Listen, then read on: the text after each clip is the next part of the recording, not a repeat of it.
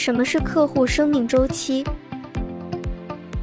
你好，我是冰冰，一位爱看书、听播客的文艺青年，来跟我一起聊聊产品经理的生活吧。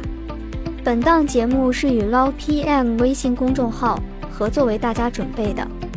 Love PM，一个对产品满怀热爱的公众号。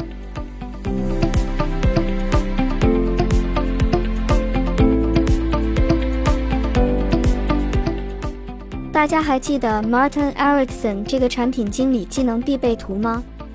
产品经理需要具备交互设计、技术、商业三个部分的知识，来更好的设计规划产品。今天我们来攻克商业部分，围绕客户获取漏斗这个主题，让您了解用户获取流程，了解市场、销售、客户成功团队三个部门如何高效合作，促进用户的获取与转化。对于产品经理们来说，我们需要了解客户获取漏斗的原理，从而保证在整套流程中，我们都能辅助相应部门提升客户的转化和留存。本篇介绍客户获取漏斗的其中一种——客户生命周期。一、开始前，对于从零到一的产品，产品经理在与各个部门有效配合前。需要提前完成目标用户的识别、产品定位和价值点的输出。客户获取漏斗不是一成不变的，不同 SaaS 型公司的商业模式不同，产品价格不同，客户规模不同，都会导致客户获取漏斗会有所差异。二、客户获取漏斗，客户获取漏斗有两种：客户生命周期。Customer life cycle 和销售漏斗 Sales funnel 哪个更好？客户生命周期是以客户为中心，帮助我们了解用户从一开始如何被产品吸引，进行了哪些操作，体验如何等。销售漏斗则是以销售为中心，展示了公司如何去跟踪销售的过程，以保证潜在客户在每个阶段都能被高效的转化。下图是客户生命周期和销售漏洞图的对比关系。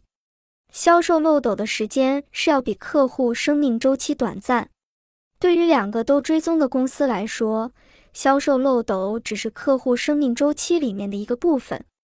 以销售为中心，还是以用户为中心？销售漏斗是用来分析潜在客户如何在销售过程中从一个阶段进入下一个阶段。每进入一个阶段，承担的可能性就会提高。比如，一个潜在客户的承担率为百分之三十，销售呢会用这个概率来计算销售金额。如果他们目前有五百万的机会，那么潜在会有一百五十万的销售额。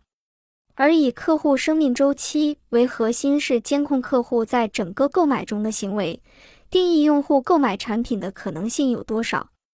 对于使用免费增值模式的公司来说，用户生命周期比销售漏斗更加重要。最好的案例就是团队沟通与合作软件 Slack，他们给用户提供一个免费的基础版本，然后通过高级功能来增值收费。那么从免费客户中，我们就获得了大量的线索 leads。所以在 Slack 的首页，直接输入一个邮箱就可以开启产品的试用。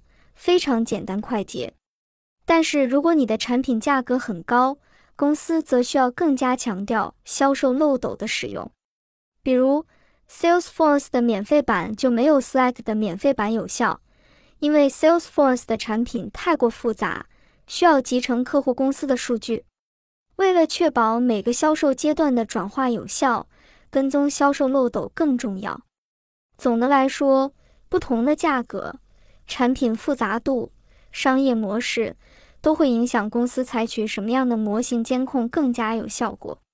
一般情况下，产品简单，不需要集成数据或者系统，用户可以自驱动的，大多采用客户生命周期监控。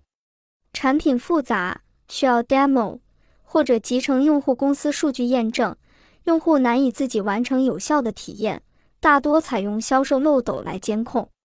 三、客户生命周期介绍。客户生命周期就像打游戏通关，对于客户来说，在客户生命周期六个不同的阶段，客户都需要完成一些特定的任务或操作，才能进入下一个阶段，最终完成任务。最初，客户一旦进入公司的官方网站，就成为了访问者 （visitor）。当他们提交免费试用的信息后，他们就变成了你的潜在客户 （prospect）。下面我们来详细聊一下这六个阶段。一、访问者定义访问者的范围非常广泛，任何一个登录公司网站人都可以是访问者。当这些访问者填写了试用表格，或者下载了 case study 和用户手册，他们就变成了潜在客户。二、潜在客户一个潜在客户会表达出来对解决方案。产品或者相关材料的兴趣，我们用转化率来监控，比如填写申请表格的用户占总访问用户的百分比。转化率能够追踪公司官网内容的效果，并做出相对应的优化。三、激活用户。SaaS 公司最常见的一个错误就是忽略客户注册免费账号的数据。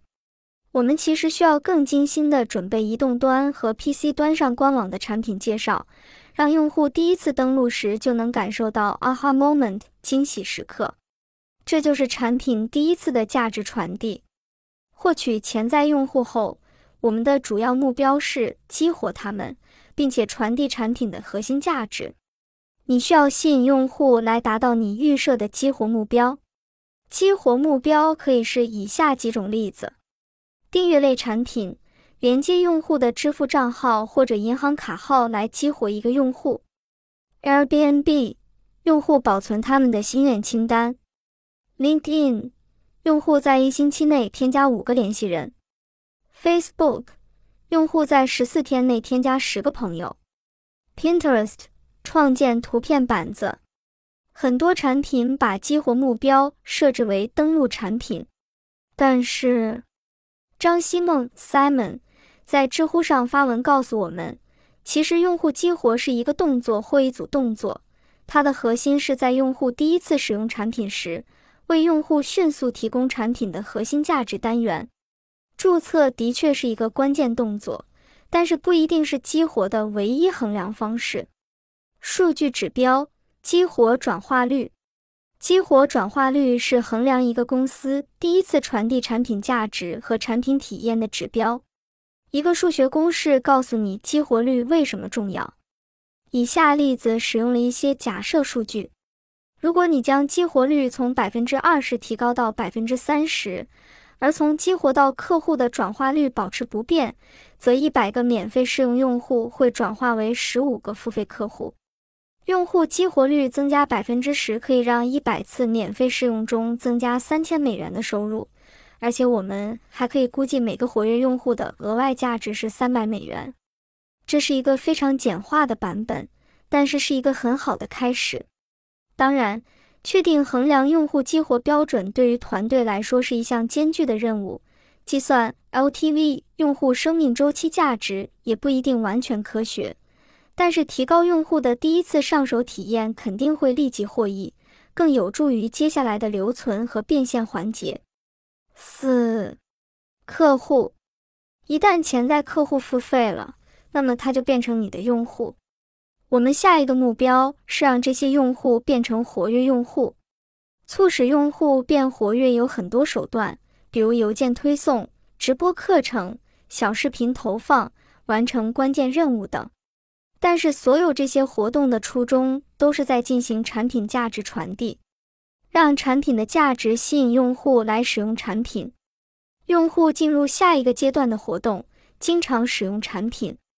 数据指标：月活跃用户数、日活跃用户数、人均使用时长或者留存，选择一个。比如，领英会发送好友请求邮件，发送主页访客数量邮件。通过用户的好奇心来增加产品的访问量。Quora 会推送你可能感兴趣的主题，让你返回产品界面进行浏览。一旦你点击 Read More，就会跳转到 Quora 的平台。五、活跃用户，一个活跃用户是经常使用你产品的人，建立使用习惯，并且接受你的产品价值。SaaS 公司需要定义什么样的使用率会强相关一个较高的续约率。用户进入下一个阶段的活动，续约升级。数据指标：续约率、流失率。六，忠诚用户。当一个用户续约或者升级一些格外功能的时候，比如额外添加账号席位、购买 API 等，他们就变成了你的忠诚用户。数据指标：净推荐值 （Net Promoter Score，NPS）。据洞察中国 （China Inside） 研究统计。百分之七十五的中国消费者在使用或购买产品时更信赖家人和朋友推荐，因此，如何让用户推荐其正在使用或消费的产品，成为企业关心的核心问题。其次，借鉴 NPS 在欧美等国家取得的成功经验，近几年，苹果、微软、亚马逊、飞利浦等国际企业通过遥遥领先的 NPS 水平。实现了市场份额和营收利润的双赢。总结要点：一、客户进入的每个阶段都需要定义一个特别的触发行为；二、每个阶段的有效性需要被追踪和优化，来提高转化率；三、对于可以免费试用的产品，监控活跃用户非常重要。